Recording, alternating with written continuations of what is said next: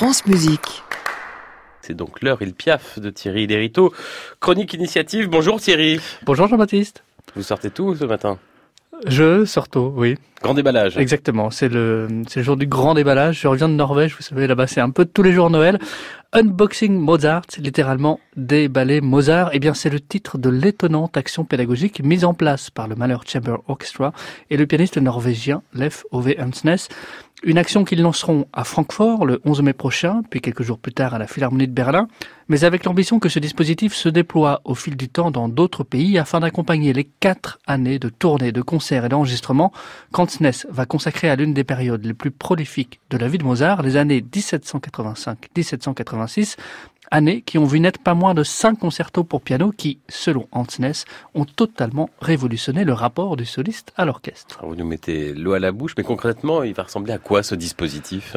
Bonne question Jean-Baptiste. Sur le papier, un jeu de rôle géant, jusqu'à 42 spectateurs volontaires se verront remettre avant le concert une boîte chacun, une belle boîte en bois brut, faisant aussi office de caisse de résonance ou de mini-projecteur, à l'intérieur de laquelle a été glissée une tablette numérique.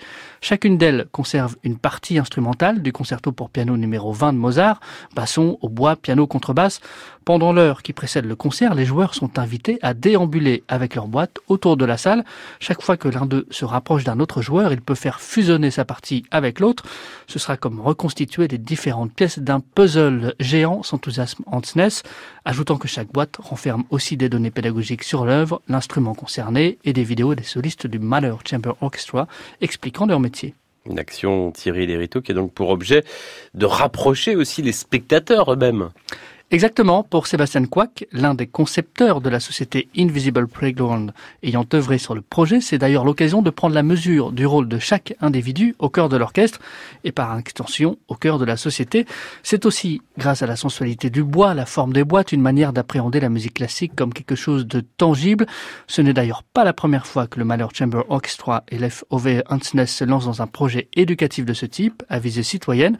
Pour leur premier projet au long cours autour de Beethoven, ils avaient développé un programme d'accessibilité de la musique classique pour les personnes sourdes et malentendantes, une expérience bouleversante et à la portée autant pédagogique que sociale et philosophique, se souvient.